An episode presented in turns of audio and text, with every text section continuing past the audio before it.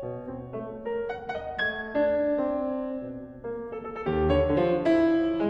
it up.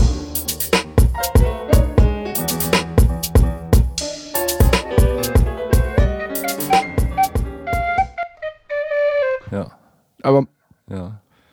Also ich bin ja auch mal vor, vor Jahren äh, mit meiner damaligen Freundin durch Milan spaziert und da wollten wir uns sämtliche Designerläden angucken, einfach aus Interesse und haben am Anfang den Fehler gemacht, die Türen selbst aufzumachen.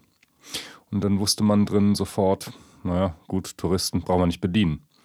Und dann haben wir irgendwann die Türsteher böse angeguckt und sind einfach ohne die Hände zu heben auf die Türen zu.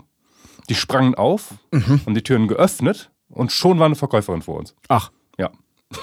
Nanu? Ja.